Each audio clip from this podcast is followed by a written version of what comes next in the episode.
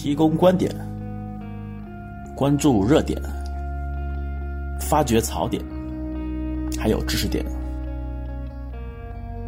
这里是今天到电台。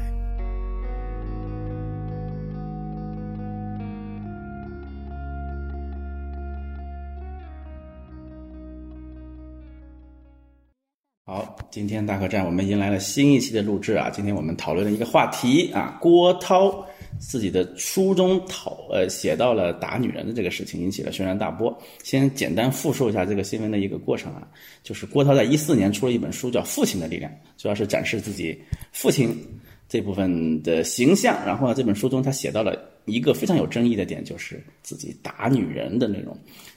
这本这章节怎么说啊？有一部分内容为唯一一次打女人，记录了多年前他与当时恋人发生了一次争吵，还不是石头他爸啊他妈。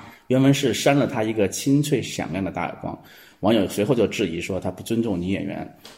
这部分题目呢为来自女演员的致命摧毁。郭涛还记录了几段与其他女演员的爱情经历，并称女演员爱慕虚荣，没准会给他在家里戴一顶绿帽子。啊，就因为这些表述呢，郭涛。被推上了热搜啊！随后又发表了致歉，表示自己第一占用了公共资源啊，这个我们都很熟悉的话语了。然后是表示对当时因此是对家人、朋友和读者造成的伤害表深表歉意。作为公众人物，我会更加注重自己的言行。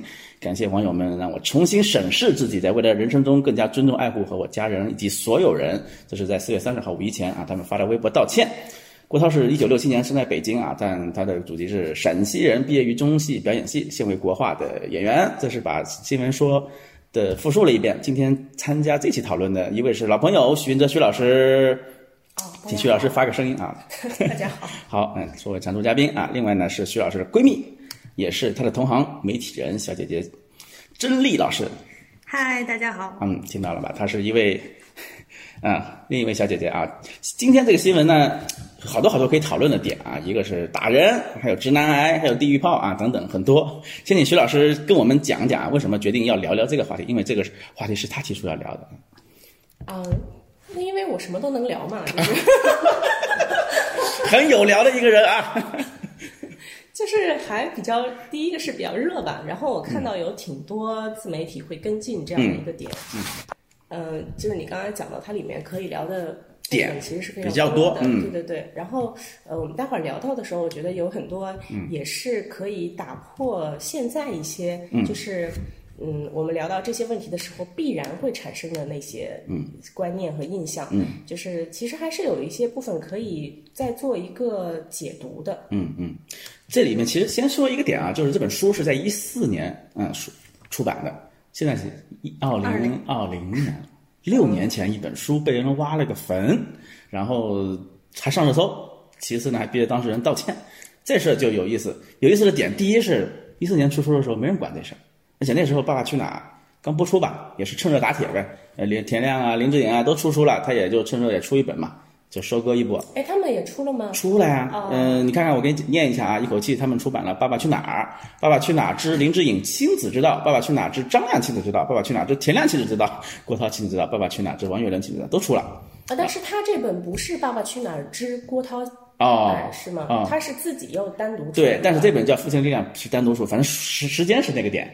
对，这六年前的一本书被挖出来了，所以现在是属于说挖坟无差别打击了，对吧？是个人只要出本书，你等着吧，到时候。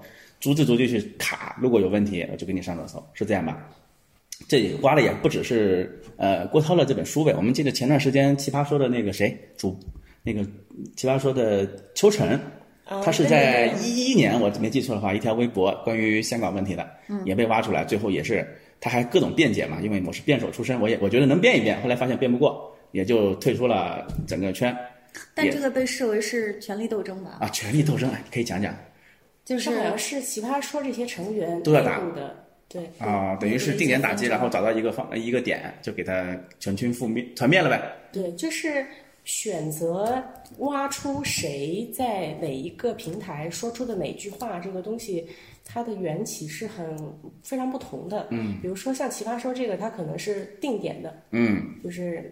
呃，它有一定的目的性，嗯，它是这个内部成员的这个内杠啊，或者是斗争也好，那么我就是定我就是定点打击邱晨，嗯，那我找他，因为我们老说嘛，就是谁的言行其实都，嗯有不干净的地方嘛，就是别说不干净，就是经不起挑剔，经不起这个对。然后呢，但是像我觉得像郭涛这个，我我我们不太知道他是怎么被挖出来的，他也可能是一个偶然的行为，嗯。嗯，但是把他们曾经的这些历史上的一些呃言行啊，他们的观点啊，他们的表述拿到当下来。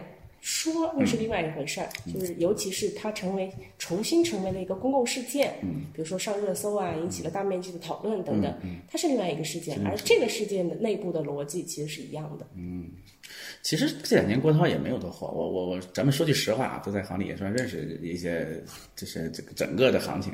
这郭涛自那个《爸爸去哪儿》之后，其实，在舞台剧也好吧，就在国画的艺人嘛，然后呢，或者是影视剧上也没有特别的往一线走，所以我也觉得很奇怪。如果他当红，是吧？你比如李佳琦、张若昀特别火，那么你去挖一挖，只能挖出个大量。比如说那个屈楚萧，屈楚萧《流浪地球》刚火的时候，很多人挖出了是是是很很很爆的新闻嘛。当母圈嘛，是吗？啊，那是后来的事儿。一开始是说他就比较叛逆，然后是怎么着？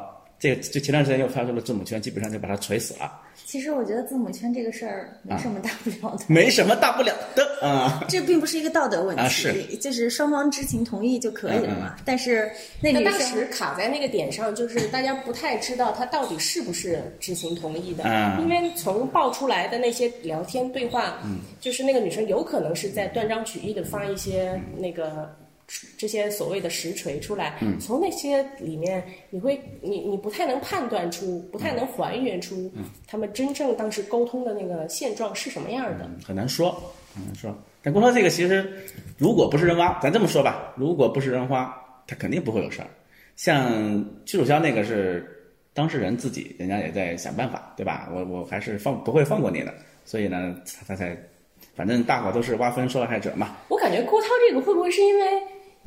嗯，就是他作为一个家长，然后就要买这些什么课、育儿的书啊之类的，就是他大面积的买，然后看到了，应该是一个比较偶然的行为吧。行为，嗯。那所以我们回到这个话题是，明星出书到底有多好，或者是有没有风险？大部分的明星最愿意出的书是，可能是写真集，是吧？哎，我们应该是同龄人啊，就在很早之前。当代没有写真，已经没有了是吧？因为你不需要这个东西啊，就是。哟，你可不一定。那王俊凯他们的那就还很好卖的。那个是粉丝向的。粉丝向的，对对对对，就定向投喂给粉丝，就是有照片，有写真，有大大大图是吧？然后还有一些画，甚至写个小日记。我觉得近两年，我记得当时徐老师还写过一个文章，是讲郑爽出书的那个事儿，你还有印象吗？嗯。郑爽出了本书，把。图书自己的前男友是的，然后把图书室呃那个签售的时候把那个书摊都挤倒了，对对吧？他也是粉丝向的，但是郑爽还算业界良心，他有料，他讲了胡彦斌是吧？讲讲 讲了那些老朋友们的事儿，还挺挺有料的。这种我觉得是整个娱乐行业都欢迎的一种出书方式，对不对？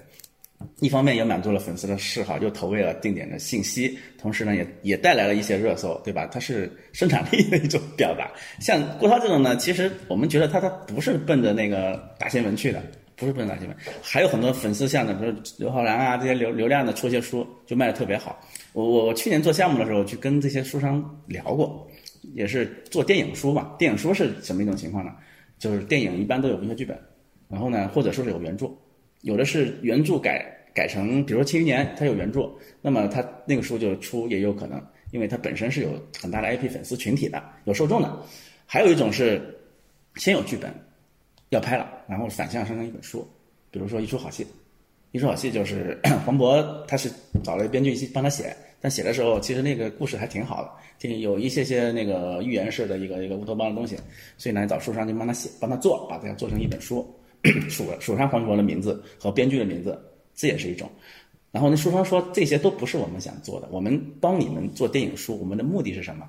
接近这些艺人，我们非常想做黄渤个人的东西，比如说他在做导演的那个导演手记，或者是一些其他艺人，比如说一些流量明星，比如张艺兴，我想跟他们合作出一些书，那就特别好卖，在图书市场里，这样的书卖的特别好，比一般的我们做一个书，它的那个市场要大得多。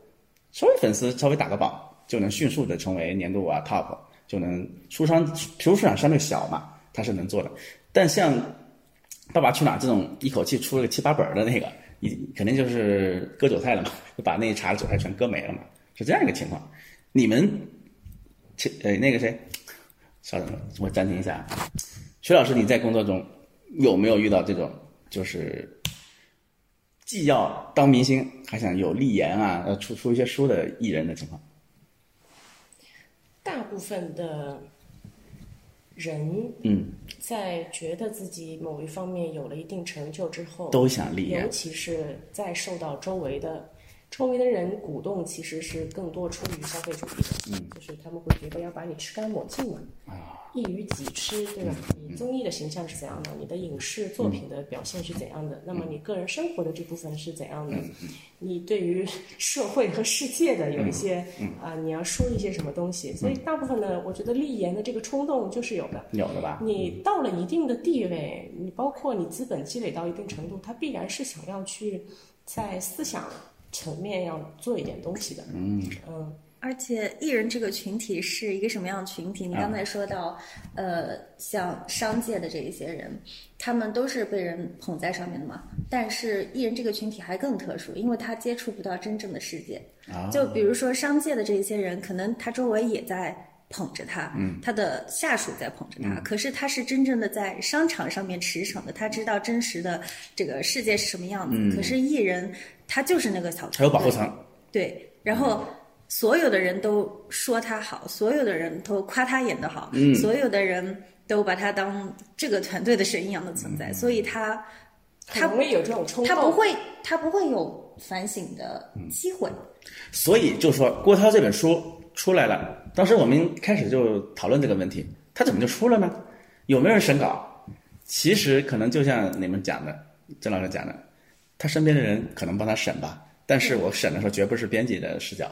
也不是出出版商的视角，我可能就是，我是做宣传的，帮你审个稿，对，郭团团队的视角，我就看，哎，这篇文章没有别的问题，挺好的。它它是一本大型软文啊，大型软文啊，这个称呼特别好。所以他们出的书也不要太当真，是吧？跟书也没什么关系。跟跟作品也没什么关系，可能你当然你不能把它当成一个文本来看，就是谈得上文本吗？对，就是你看他，你其实从那个这个字里行间你会知道他是怎么写出来的。那基本上就是因为我以前干过这个事儿，就是一个一个名人坐我对面嘛，他就复述嘛，对吧？他他就杂七杂八的这么讲，然后你去给他找哪些地方是可以。有哪些料是可以爆的？哪一些东西是可以稍微挖一下的？然后也不太需要一个什么叙事技巧、什么立意或者怎样的，就是他们会天然的觉得我给出什么东西，好像都是别人的爱看的、别人需要的。嗯，我想起，哎，你这说起你这个事儿，想起送我上青云，你们看了？什么？送我上青云？嗯嗯！姚晨，姚晨他那个角色不是记者嘛，然后跑到那个地方去，他的任务，他原来是做社会调查的。然后接一活，就是帮那个富商去出本书，然后呢，那个富商是富商的爹啊，对对，梁冠啊，对富商爹，梁冠华演的那个角色是吧？然后就跟他聊说，你要听我的话，好好听，我们说什么你就写什么，钱不是问题。但是姚晨的那个角色就盛楠是吧？盛楠，你想这个叫这个名字的都是挺有心气儿的，然后他就跟他接触一段时间，发现啊，铜臭味太浓，就一怒之下摔钱走人。这种知识分子的清高遇到了铜臭的那个、那个、那个引诱，最后还是放弃了抵抗。呃，姚晨那个角色还立塑造挺立体的，他其实也是一样的，商人上也是一样，他们有时候钱对他来说已经不重要，他需要通过立言的方式去展示自己似乎不那么低俗的庸俗的那么一面。所以明星呢，就是离不接地气。商人接商气接地气，但是他还想接点文气，想接点仙气，想把自己打造成一个立功立德立言有大成就的人，是吧？心想他就是诠释这个事情最终起作用的方式，一定还是通过意识形态嘛。嗯。你比如说马云，对吧？马爸爸，他他缺什么呢？他什么都不缺，所以他要去搞大学。嗯他要去用他的这一套来培养一批人。嗯。他要去经营在艺术，他去做指挥、唱歌，对吧？他希望通过这些进行新一轮的升级版的收割。嗯，就是嗯，我之前作为商人，那么我在这个社会财富当中，通过一套逻辑和一套运行的方法进行了一轮收割。嗯，我现在要再上一层楼，我要打把自己打造成一个教育家、社会活动家。嗯。嗯，这这这，他们一定会做这样的事情，就是无论是立言也好，去去入侵这个教育界，或者是呃输出更多的对知识界，输输出更多的理念层面的东西。因为就是理念这个东西，其实本来也是消费主义的一个抓手，一个倚仗的东西嘛。你要承认他这一套，那么你就会上他的上他的这条船嘛。嗯，所以不止王石出书了。田朴珺也出书了，是吧？这出书这件事情，真的是所所有稍有名利的人的一种本能的冲动。嗯，出书和写专栏。哦，你可能在有所指啊，就是田田老师是吧？红烧肉。田老师红烧肉，那那那那哎，那个也是一很相似啊。他写了一个专栏，他讲那个。呃，哈利波特式的建筑风格，你们还记得吗？前段时间闹的那个事情，他是在哪个杂志我忘了。他就讲他去英国，进了一个古堡，然后找管家要 WiFi 密码，管家没有给他 WiFi 密码，端下来一盘子，上面一张纸条，打开以后是 WiFi 密码，他觉得这就是贵族。那个是好多年前的一个杂志了，是吧？然后又被群嘲了，大伙说你他妈这叫什么贵族？是贵族的流量还要钱吗？就不会要 WiFi 呀？是这么一个事儿。但是他是在专栏里写的哟，很很有优越感的写这个东西。你说的很对，出书可能门槛稍微高点，因为长篇大论是吧？咱们得五万八万的。不不不，我觉得出书的门槛低，哦，门槛低，别人帮你写啊，而且出书可以自费。出书是一个静态的行为，嗯，就是我前期就是暗箱的嘛，我找一个人，我怎么跟他沟通，我怎么跟书商那个，但书出来的那个时候，嗯。你就是它，它就变成了一个固定下来了，然后你去怎么流传？但是专栏它是动态的，你要你要去维持它，你要去想我的这个专栏的人设是怎么进行调整，你要看反馈，就还是不一样的。对，所以田老师还挺挺努力的，就是田老师一直自诩为高智商女性嘛，就是田田老师演讲的时候说他脑子都是蓝色的，因为他每天努力工作到只睡四个小时，可是他并没有解释。什么叫脑子是蓝色的？是说拍出来的那个 X 光片上面是脑子是蓝色的，因为缺氧变成了蓝色吗？有可能，他就是我到现在都不觉得有有可能他学到的知识跟我们就是。他应该懂很多我们不懂的知识。我来解释一下这个为什么脑子是蓝色的。在《肖申克的救赎》里，斯蒂芬金的那篇小说里最后一句话是这么想的：“我希望我的梦想像太平洋一样蓝。”所以他是有梦想的人，所以四个小时是他的梦想的颜色。怎么样？好，是不是很文艺？好，你可以给他写书了。哦，好像给你接个单是吧？钱老师，钱老师人家有团队，所以人家虽然被群嘲成这样，依然还是很稳的。这个人设是很稳的。就是我当时。写那篇文章是讲，她是当代女版的于连，就是已经成了。我获得了跟王老师一起坐马桶的权利，我就获得了向上的权利。然后，至于后面你们嘲讽我，其实没关系，我反正已经踏上了这个阶层，已经跨越了。他的底层逻辑确认了吗？啊，确认完了，然后我就 OK 了。所以我出书不出书其实也没那么重要。专栏其实挺还挺挑人的，是不是？是得能写，然后还想写。并且有持续产出的能力，这对于一个女性，如果只是一个三四线女演员来说，很难做到这件事情。林青霞写得好，那但她已经功成身退，换了一个角色嘛，是不是？然后我去写专栏，我在南方周末也写，我在别的平台写，还写的还真不错。但其他的女演员又退了几个，有那有谁写的呢？很少。所以这其实写专栏可能比出书要要要难一些，要难一些。写专栏更多还是一种自觉行为吧，嗯，就是自觉行为。对，像郭涛这种出书，我感觉就是。他非常盲目的，他他觉得是在这一套这个产业链里面，大家都呃大家都上了节目，节目完了之后大家都出了书，嗯那我要出书，我挖点什么出来呢？他其实他以为别人告诉他你出书是因为你的人生是更有趣的，相对于别人来说，你的你的生命是更丰富的，那么你可以把这部分拿出来。但是其实很可能他其实是非常匮乏的，他是贫瘠的一个一个灵魂，那他要向内。不停的挖，那就只能挖出现在呈现给你看的这个样子。大家一看说，原来其实他内在他是一个这样的人，或者甚至这根本不是他自己的行为，而是他的团队的行为。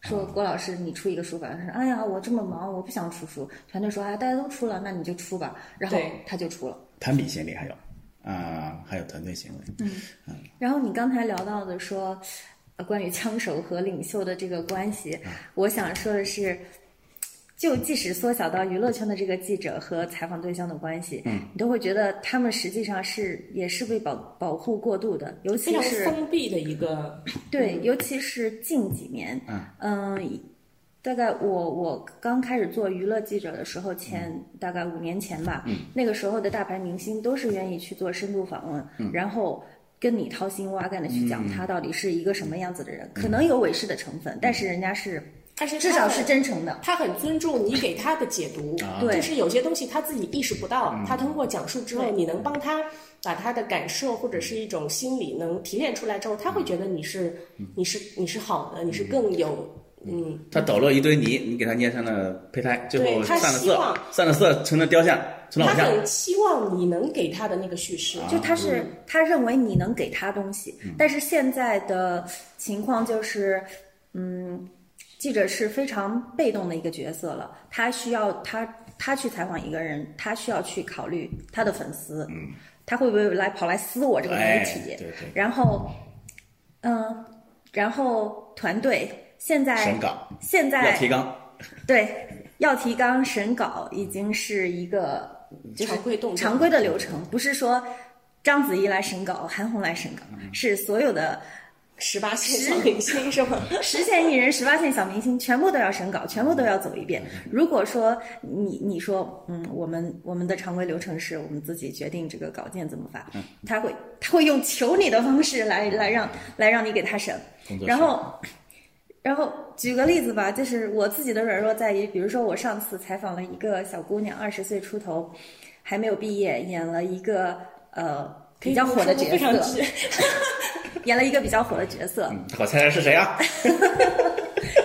小姑娘长得挺漂亮的。然后呢，我们去采访，她的团队就非常的不专业。他的经纪人就坐在摄像机的后面，正对着他。然后每当这个姑娘在某某一个问题上卡壳了，或者说想不到答案了，他当当即打断，去提醒她：“你你就说哪一场戏什么什么什么，你就说谁谁谁的台词怎么怎么，不对呀，你说的不对呀，这跟我当时看到的不一样啊。就是以前大家会觉得我要审提纲，然后我提前给艺人排练了，你到时候怎么回答已经很过分了。可是现在是直接打断你的采访，告诉你我你应该怎么回答。然后小姑娘的态度也非常不端正，她就刷着手机在看，一排黑字是提纲，一排红字是团队写好的答案。照着念，他可能连提纲都不看，他就只看那个红字的答案。没看明白题目是啥，我就直接背答案了我。甚至觉得有一天会变成那样，就是采访的时候，你只需要他的脸，他说一二三四五六七，然后那个给他给他配答案 就可以了。AI 再换脸都行了，一套活儿。对你还记得那个谁？上次是那个哪个戏来着？啊、又要说到 Angelababy 了。他们搞了一个活动，然后他不没到现场去吗？嗯，对对对。然后他就跟团队人一合作，是自己拍了一个空镜，然后给 PS 上去了，是吧？谁都知道他当年有一个戏是抠图的，对他还搞一个这个活动，我也不知道团队是咋想。实锤了。实锤，自己自曝其短，说我们是品牌需要，我们做了一个活动。我心想，你这不是瓜田李下吗？本来就怀疑你干这事儿，你他妈的还明目张胆的干了一把，是吧？但是悲哀的就在于，你讨论这些有对他来说有意义吗没有，他代言照拿，他的戏照拍。啊，其实我觉得就是，呃，我们之前经常说所谓的这个明星，呃，就是演员和明星变成偶像这么一件事情。嗯嗯。就是过去的演员和明星，它是一个人格化的象征。嗯。那么人格必然是复杂的、多元的、多变的，是具体而非的，是非常微妙的。就我们以以前的所谓偶像，像刘德华、像张国荣，他们是一个它要是极其丰富的，对他是一个人人格的一个一个偶像，但是现在的偶像是就是我之前的偶像明星也好，我即使是消费他，我消费的是一个丰富的东西，我消费的是一个人格，我消费的是一种独特的性格和他在每一个场景下的表现，对吧？但是，呃，现在呢，就是娱乐工业这件事情，使得人它有一种说法叫模块化，嗯，就是每就是我这个娱乐工业像一个大的沙盘，像一个拼图一样，那么每一个明星就是其中的一个模块，我可以拿掉替换，所以现在为什么要按人设来生产这个偶像呢？就是因为生产出来的东西它品控是可以控制的，我就是一个符号。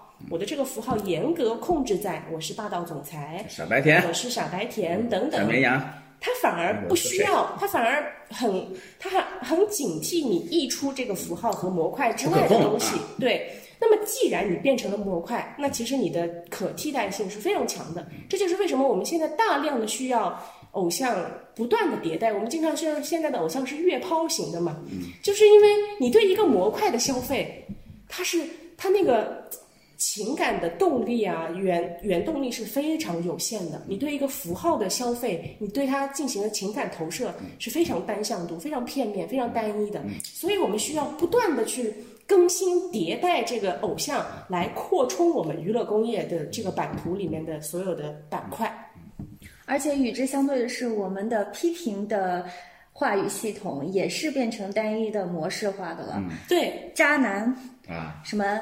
爹位，你不符合他的这个模块的这个标准化的要求，那么你的批评他就是，相反就是了嘛。原你本来在屏幕上塑造的是一个贤妻良母啊，你没有想到你居然私下绿茶婊，对对对，然后你是一个励志的阳光女孩，没想到你竟然抽烟，这就就是很直接，很就是这种二元对立的一种认可和批评。所以就剩下。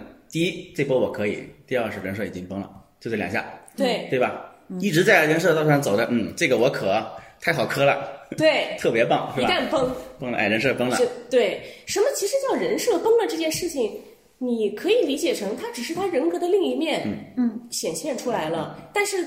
对人格来说，它是丰富了，它是多元化了，但受众不接受。但是对人设来说，它就是崩了。对嗯，我补充一下刚才那个小姑娘的结结局啊，就是 结局这件事情的结局就是我非常，我的编辑跟我说，你不如就把他的这个对话直接放出来，哎，这样子大家就能看出他是一个多么无脑的，对你不用给他写，但是你可以帮他火。最终，最终我还是把他的。我把我那天旁听了三个采访，我全部都录音了，然后包括我自己的采访，四个四个采访，大家问了很多相同的问题，我把他每一个问题下面的这个回答拼在一块儿，写成了一个完整的文章。因为我觉得说，算了，小姑娘才二十岁，你干嘛去毁她的职业生涯？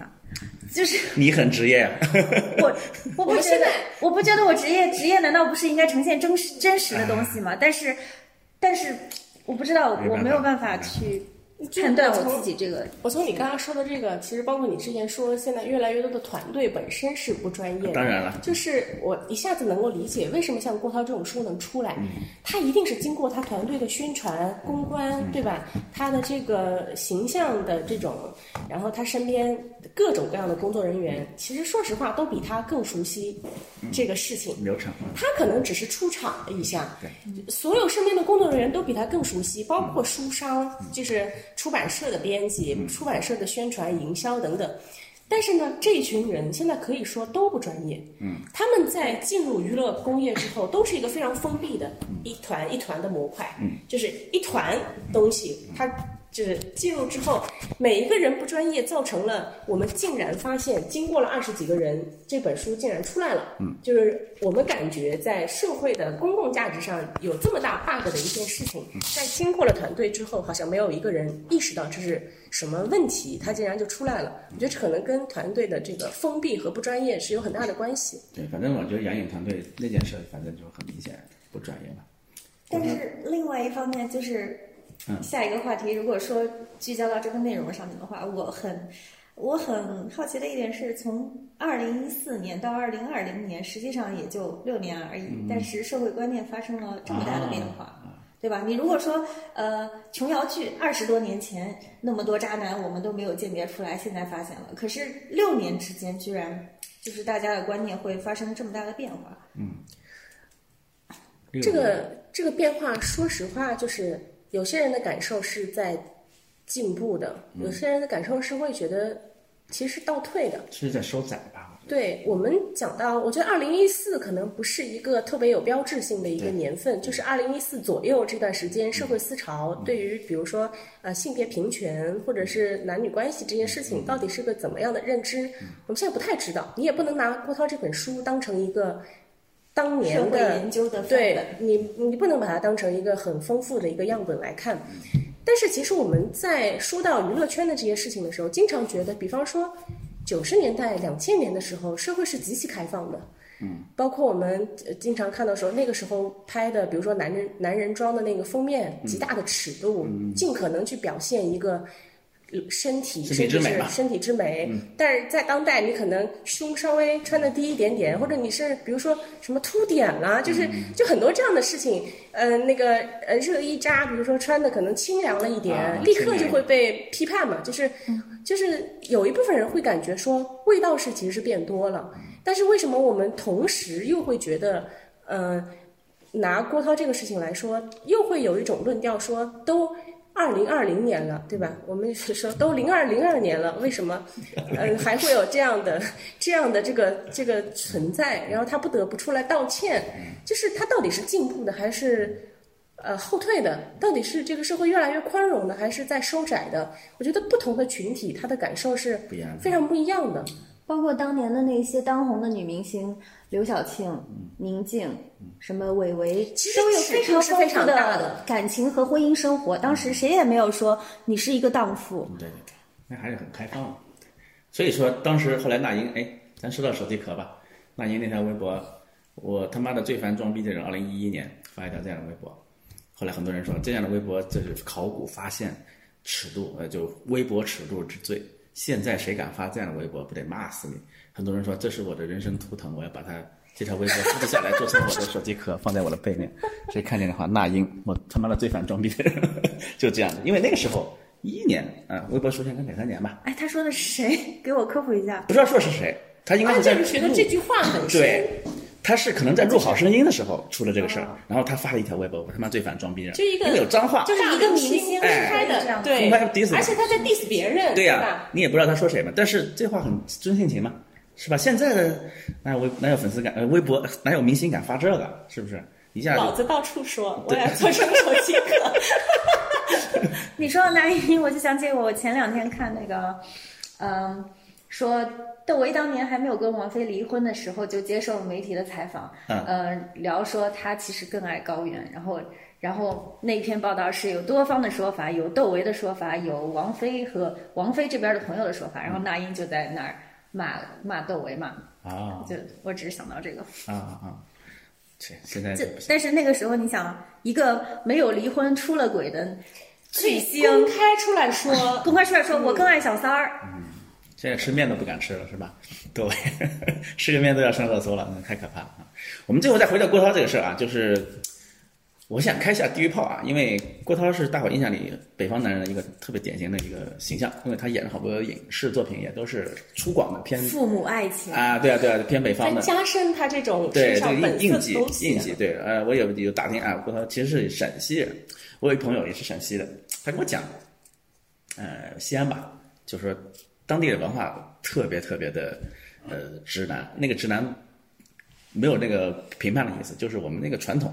你看几千年的传统下来，当地的女孩子吃饭，好多说山东不上桌嘛，陕西也是一样，就好多是甘肃也不上也不上桌吧，就是不让你去去上上桌吃。然后呢，他说他有一个有一个叔叔是怎么着，就是他回家以后发现饭没做好，然后他老婆还在厨房里呢，拿起凳子就砸。那个在厨房里做饭的老婆，老婆额角开了，继续做饭，继续做。做完饭以后，哭着回了娘家，娘家人还要骂他，说你干了什么事儿会让你老公打你，出了这个事儿。所以呢，他们在当地觉得，如果被夫家赶出来回到家里，是一件耻辱。这是哪一年的事儿？前几年的事儿，这是我一朋友跟我讲真事儿啊，这我不能说是是谁，嗯，是陕西的。然后呢，所以呢，他们那个男孩到了大城市以后。他也调整不过来嘛，就是可能夫妻关系或者跟别的女生相处的时候，会觉得有点不适。哎，这个女生怎么那么横啊？他说，在我们老家，只要是女生敢跟男的大声说话，一巴掌就过去了。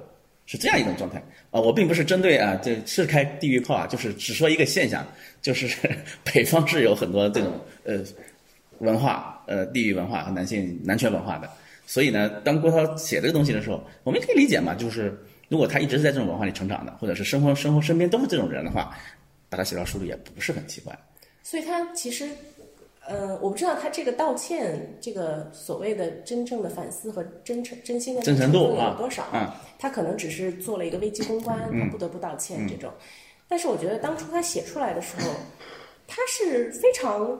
真切的在和大家分享，我是如何通过我的父权和男权的这一套体制，来使得我这个小家庭幸福和睦、嗯井然有序、嗯母慈子孝，对吧？他是把它当成一个好的成功的经验来分享的。嗯嗯，对。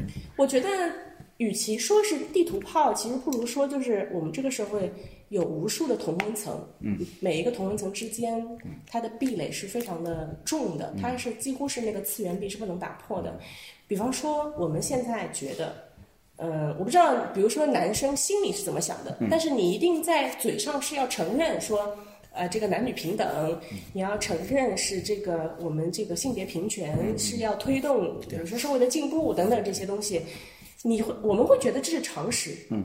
那么对人对一个人来说，常识它是不可不可动摇的、不可撼动的。不得讨论，不用讨论。没有讨论。我看到说打女人，我天呐，就是这个东西没有说你可以辩驳当时具体的情境是怎样的什么的，它就是不对，因为它反常识了。对，只能但是你在你在另一个同温层，比如说你刚刚说你的这个朋友的老家，嗯。那里的人，他的常识是什么呢？不一样。男尊女卑。哎，他的常识在于这个呃，不孝有三，无后为大。在于这个呃，叫你要什么？夫唱妇随，嫁鸡随鸡，嫁狗随狗。嗯，这些对他来说是常识的时候，他看到一个想要嗯反抗的女性，她不会觉得她是反抗叙事，她不会觉得她是性别平权叙事，她会觉得你是错的。没有什么可以商量、可以讨论的余地。不同的同温层、不同常识地层的人在一起，没有办法对话的。嗯，江苏怎么样？你们俩都是江苏人。江苏 很散装。江苏好，我不是想要在第一炮之后就搞了一个 互相歧视。我们是在讨论徐州以外的江苏。哦，徐州是属于北方，我了解。江苏散装。对，徐州很靠山东嘛，它的产量非常高。这个炮有点远啊，直接打到了隔壁去了。我觉得江苏普遍还好吧，嗯，对吧？对，彩礼不重哈，我相信啊，彩礼挺重的。一般的来说，这个女性的地位，她的高低跟经济发展、会经济发展的程度还算是一个正相关的关系。呃，有一个地方除外，就是潮汕。啊。嗯，但它除了跟社会经济发展，它和这个社会的差序结构，嗯，你这个社会最小单位，就是我们说家庭是一个组成社会的最小单位嘛，嗯，它和社会这个单位组成的这个结构方式其实不一样的。你比方说江苏，其实通过了大规模的改革开放，嗯，呃，它这个呃工业化大生产产业的这种这种发展，包括全球化最早的这个窗口等等包括教育的那个。呃，什么试点，对吧？呃，对对对，这一切呢，使得江苏的氏族社会是不存在的。我们在江苏是没有什么宗族祠堂这样的东西，对，这就使得儒家文化的那个基础 打破了。它就更多的是一个现代社会连接的方式。那么现代社会就是小家庭嘛，它不承认大家庭，不承认家族氏族，它以小家庭为主的时候，它它那个婚姻和男女关系更多的就是一种非常现实的社会实践的关系。那它当然是非常平等的，因为大家要一起来完成一个经济的任务，完成一个比如说养育后代这种任务，它相对来说是平等的。但是你说像潮汕地区，其实它。经济发展是很厉害，但是他走的是什么路子呢？他走的是，比如说，呃，我的这个氏族传帮带，我走的是一个家族企业或者这样的方式。但你能看到那里的新娘出嫁的时候，身上挂满了金子，真的就是无论是彩礼还是陪嫁都是百万级别的。但是它几，它相当于延续了，就是这个所谓的这个文脉，它延续了氏族的儒家传统的这一部分东西，它一定是一个。呃，仍然是比如说以男性为中心的男性中心主义的这个文化。宗族食堂本质还是男权嘛？对它那个结构应该叫父权吧，就是皇权、父权和男权嘛，就是一个权力的三层、三个级别的谁不同体现谁能。进祠堂，谁有排位，对不对？哪些人是能够在那里边进去的，有些不行。我们其实在，在传统的大家庭里面，你不是大家长的那个儿子，嗯，也是非常压抑的，你没有任何权利。你你结婚要听家长的，就是在一个父权的这个大家庭里面，男性也是受压迫的对象。你只有爬上去，成为了那个父权的当权者，你才能呃享受你应该有的这些东西。嗯呃，我之前在厦门的时候，我朋友跟我讲过一个故事，就是当地有一个村子嘛，就被做成了景点，嗯，变做变成了一个文化村。那个村都姓什么来着？我不记得了。但是我这个朋友就跟我说，这个村子每一个人都非常有钱，因为他在这个景点里面。你开一个，比如说臭豆腐摊儿，我开一个小卖店，就这些都是规定好的。然后呃，这个村子里面的任何一个年轻人想要出去，比如说我去美国留学了，他需要，但你永远是这个村子的人，就是你，你哪怕已经出去了，你是必然要回来的。如果你出去了，就是叛徒，你得不到这个大的氏族，都不是你自己的家庭，就是这个大村子不会给你任何的资源。我其实觉得这件事情，嗯，不算不不要追溯到太远的这个传统和呃时期，就是因为它有一点封建残余嘛。但是这个封建残余为什么在当代社会得以得以延续下来？还没有死绝呢。我觉得可能跟怎么讲呢？可能跟近现代史的土改是有关系的。土改分地，就是土改彻底的地方，嗯，我们就不谈土改背后那个暴力的，或者是一些更加嗯，就是大渡河分田地是吧？呃，对对对，但是土改更彻底的地方，相对来说，它对于那个儒家传统的打破是更加彻底的。土改完成的好的地方就没有那么大问题，土改完成不好的地方，还板结的地方是吧？宗族秩序还挺井然有序的地方，那个宗就是宗法制还在那起作用，所以呢，女人的位置也很难得到确认。对，所以我说到这个，其实想说什么呢？就是还要再来一次涂改，是这意思吗？不是，就是你的关于这种这种嗯认知和意识形态层面的东西，它其实还是和你社会结构是嗯，有关联。严格相关的。嗯嗯嗯，不是说你现在他们都说像啊，女性看太多毒鸡汤，所以想要独立，不是这样的，就是她的经济地位到了那个份儿上她一定是要求伸张自己的权益的，而且她有些人她是可以做到的，她通过一些运动也好，或者是这种社会实践，她是可以推动这个这个权益的这个框架和边界的。哎，我请教一个问题：现在北京单身妈妈是可以给孩子上户口了，是吗？我前天刚知道一个事情，就是现在那个嗯、叫什么呃女性去做人工流产，嗯，是需要男方来签字同意的，这是一个非常啊，所以共这有财产是这是一？个不不这是一个新的事情，就是对，以前不是，以前不是这样子的，是呃，但是以前就是人还得有爹。人流这个事情是一个相对有一点灰色的嘛，就是你很多去找一个小诊所或者是怎么样，但是现在就是我知道，就是正规的大医院，你要去做人流是需要男性同意的，它基本上就是它这个东西和婚姻的那个离婚冷静期的那个设定初衷是一样的，它给你增加你呃离婚的难度，它给你增加你不结婚的难度，它给你增加你做人工流产的这个障碍，使得你生育率，是的，这是一个呃，完全是赌，从那个 技术性提高生育率，这么说吧。就是对对对，所以你说到这个单亲妈妈，我不知道，因为嗯，必须是孩子我我觉得的爸爸非常是 困难的。必须是证明孩子的爸爸才能签字同意他流产嘛？对，这个东西其实是违宪的，你知道吧？就是你都提宪法了，对，就是从宪法上规定，他那个因为宪法写的很，呃我国的宪法就是睡美人条款嘛，就是他写的很很笼统，比如说他规定人人平等，但是他那个宪法下面有无数条附加的司法解释，这个司法解释有一个是什么呢？生育权是女性的权益。我决定我要不要怀孕，要不要生孩子，要不要流产什么的，这是一个女性的权益。但是其实像这种人流，你需要男方去同意，这是一个违宪的行为吗？但是你说，呃，比如说我们就会想到说，这是一个嗯、什么嗯男权的男女不平等的，为什么？就是我刚刚说的，因为这是你的常识，你能够通过这个常识辨识出这个现象是怎么样的一个存在。但是可能另一些人就会，他没有这个常识的，他就会觉得哦，嗯，应该这样子的。应该啊，对的，应该，他可能会从另一个角度想，对呀、多可怜啊，一个人去是吧？找人去，不是他要是必须的话，问题就难了啊。他甚至有可能觉得这是为你好是啊，对吧？嗯就是爹们都这么想，就对，爹都这么想，是，存在就是需要一个父权的一个基础嘛。我当爹其实很累的，你要当一个大家长，你要事无巨细，什么东西都管的，就是你的权和你的责，它是对等的嘛。所以我们之前也说，也有看到说网上很多女生说，我们当我们谈到山东，不是说地图炮，就是谈到这个鲁姓等等之类的，是把它鲁姓啊当成一个。把它那个笑话来看，对吧？啊对啊，你就可以觉得说，我不需要解释，我就可以说你直男癌，嗯你搞这种什么不平等之类的。但是另一些人，你也会看到他的那个常识在什么同温层里面呢？在一个我要我要找到一个家的港湾，我要找到一个宽厚的肩膀，嗯、这个我要当小公主，还有很多女性是这样子的嘛，我要。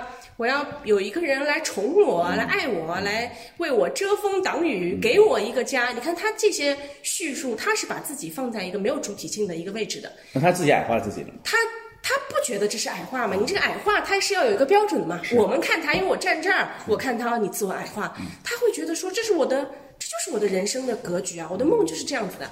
那像大部大批这样的女性会觉得说，嗯，要嫁就嫁兵哥哥，对吧？是不是？就是消防员一伙就叫蓝朋友，就蓝色的嘛，就是他崇尚他慕强嘛。男权当中有一个很重要的文化叫做慕强，他就是更喜欢那种表现出来的强者，强者必定背后就是强权嘛。我就是要嫁山东人，哇，好 man 呐、对不对？好有男子气概，我不喜欢娘炮，对吧？就是每个人的那个常识的地层是完全不一样的。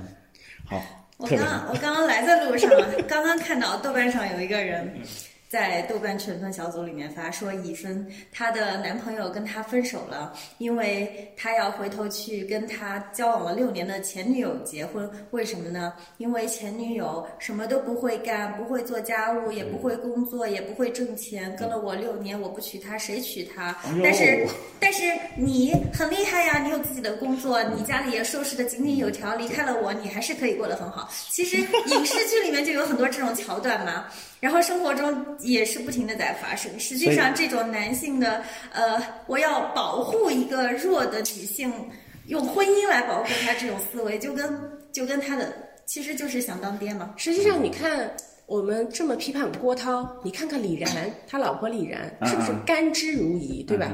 他很他很庆幸自己可以找到郭涛一样的老公，她当年还很崇拜他，她觉得他是高大的、伟岸的。然后呢，她就会把自己变成一个什么呢？我很庆幸郭涛觉得我是一个贤妻良母，我是中国传统女性所有优秀品质的集大成者。他把他就是，我真的就是说他甘之如饴嘛，就这个词现在其实是一个很反面的词，就是嗯，我们到底是具体的去和每一对亲密关系对话，去和每一个具体的男性去对话，还是说我们作为女性群体和男性群体，就是两个两个阵营之间的对话，这两者差别特别大。你其实你说白了就是，你说郭涛的家务事，对吧？我们日籍个体没有价值是吧你？说人家郭涛家过得好好的，对啊，你管着了。对吧？人家事业有成，人家这个这个经济啊，什么社会地位都有，人家家庭内部的这个秩序是非常井然的。他他呃，他是一个男主外，他老婆女主内，内啊然后哥哥和妹妹，男孩子应该有男孩子样，女孩子有女孩子样，嗯非常具体的，他这个家庭内部的事物，你要怎么去评判他？其实不但好评但。实际上，这种结构里面是有受害者的，比如说咱俩上次聊的那个他的儿子，啊，你说石头。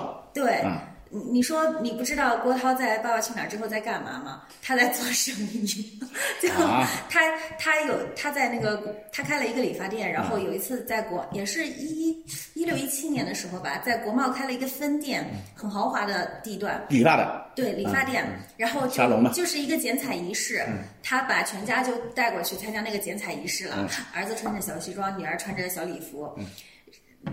石头非常非常不情愿，就是整个不管是表情还是肢体语言，全部都是抗拒，不想参加这种活动。但是郭涛就是，嗯，在《爸爸去哪儿》里面也看到很多了嘛，就是那一副，怎么回事你？嗯，怎么凶当众怎么怎么不乖什么的？其实那个时候石头已经十十几岁，十四十四岁、十三四岁了吧，是大孩子了。但是你可以看到，嗯，他是被父亲压迫，有可能长大之后他被洗脑了，也变成另外一个过程。嗯，但是我觉得你不能轻易评判一个别人是不是被一个人是不是被另一个别人洗脑，这个东西那是爸爸。那个不是 那个内在的逻辑是什么呢？他现在那个爹不好，嗯，是。应该应该要像我这样来当爹，嗯，就是这样的。我们不太能轻易判断说，因为就不是你想到一些革命的事情，就是我去把人家那个家给抄了，因为什么呢？你不符合你不符合社会先进的理念，你不符合符合革命理念，但是人家家庭内部，你为你觉得你从一个第三者看。石头好惨啊，呃，李然好惨啊！我就刚刚说的嘛，他挺好的你。也是一个，你也是一个有先验的。我因为习得了，我要啊、呃平等，要怎么样？我因为习得了这个东西，然后我拿这个去评判他的家庭内部实践，我会觉得他是受害者。但是不是说人人都需要鲜艳的东西是一样的嘛？你这样评判他是受害者，你只能觉，你只能背后隐藏的是说郭涛没当好爹，应该像我这个样子来当爹。但这本书其实人家出的时候就是想说，我是个好爹，向我学习。对呀、他叫父亲的力量嘛，他真的是一个经验分享会嘛。对，就是爸很能，是吧？父亲力量翻译过来就是爸很能嘛。就 他在那里说男孩要有男孩样，女孩要有女孩样，这句话对于就有什么错呢？我们没有办法天然的觉得这句话是错的，只不过是当越来越多的人知道要打破性别刻板印象的时候，这句话才逐渐出现了问题。嗯，好今天聊得非常好。补充一句啊，以上嘉宾观点只代表个人。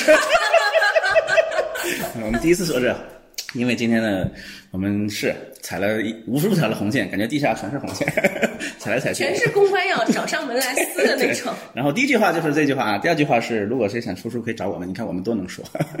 我们是专业的，我们可以帮你规避所有公关对对的问题对对。对对，是 上有一期太尉讲到啊，是公关团队给人打钱，这次我们讲啊，有想出书的可以来合作啊，后台找联系方式。第三点还是那句话啊，不管怎么样，讨来讨论来讨论去，开始到结尾还是那句话，不管你是爸是爹是啥味儿啊，不管是山东还是陕西，打人终究是不对的，对不对？打女人也是不对的，所以呢，谁要出书的话，自己再看看，要出的书赶紧再查一查。有哪些完全可以让你上热搜、撤不下来的那些东西，赶紧删掉。哎，你刚刚说打人这个是不对的，我想到一个事情，就是其实今天我说的所有的东西，就是表明他不在一个次元的时候，这个对话真的你也不能天然的觉得自己是对的。哦打人也是可以对就比如说打人是不对的这件事情，前段时间不是有个新闻，就是一对夫妻去离婚啊，离婚的时候就都是仇人相见嘛，然后当时在那个民政局的时候闹得有点不愉快，这个女的就。是扇了这男的一耳光，还是推搡了他一下？啊，反正确实是这个女的先动手的。嗯，然后这个男的就追出来，当街就是窝心脚，啊拼命的踹他，这个抖就往死里踹啊，那个东西。然后呢，就是每次有这种所谓的家暴啊什么的，一定会有男的跳出来说，女的也打男的呀，啊或者他甚至觉得说，呃。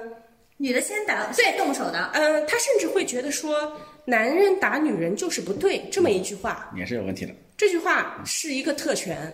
为什么男人打女人不对，对吧？为他他会觉得说这是让女性占便宜的。就是你会发现，你这个没有办法沟通。就像我们，你刚刚说，不管怎么样，男女男人打女人都不对，或者甚至打人都不对。他就是会说，那我不还不还手，我站在那里被打吗？就是，甚至我们说暴力不对，我们说要向暴力说不，但是其实有大量的人，他没有这个，他的常识不是这样的，他就会觉得我不用暴力，我怎么解决问题，对吧？你郭涛就会觉得说，我不打他一耳光，我不让他就不知道我的底线，我以后要让他清楚什么事情他不能做，那我暴力是我唯一解决问题的办法吗？对，这就是为什么我们要做这样的节目，找郑老师、徐老师这样的有识之士过来讲。无呃反复讲一次次的讲，告诉你哪些真正的是我们现代人应该拥有的观念。不不不，我不想当爹，我这个我们当妈。不是，我们是反反复复去讲一些我们觉得我们认为是常识的东西，我们不会去掩盖说我们认可的东西。我我是这么想的，就是只要你认可它，而且你身体力行去实践它，这个东西还是有价值。好，今天的节目就到这里，感谢两位的到来，好，再见。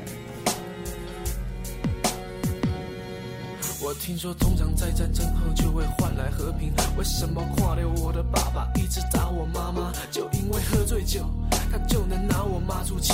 我真正看不落去，就是我卡细汉。哼，从小到大只有妈妈的温暖，为什么我爸爸那么凶？哎呀，如果真的我有一双翅膀，两双翅膀，随时出发，逃到出发，我一定带我妈。哈，从前的教育，别人的家庭，别人的爸爸，种种的暴力因素，一定都会有原因。但是那妈跟我都没有错，可我叫你一声爸。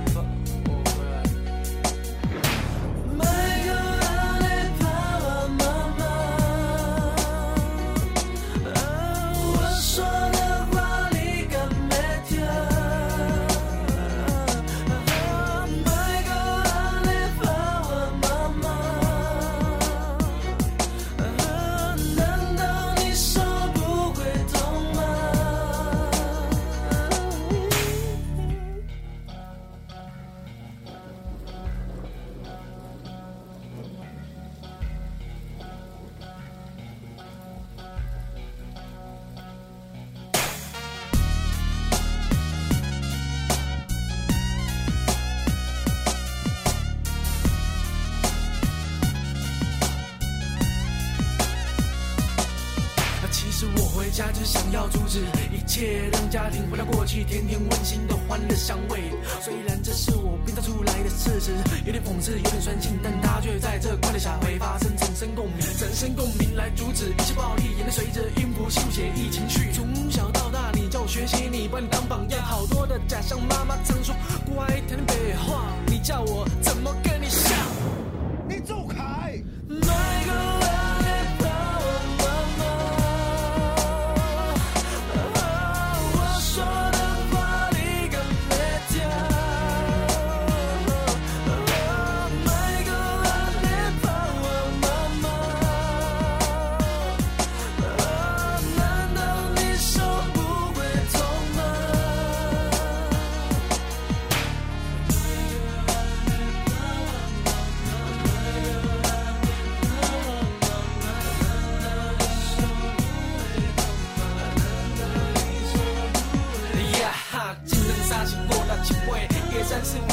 爸，我叫你爸，你打我妈，这样对吗？干嘛这样？何必让九千笔？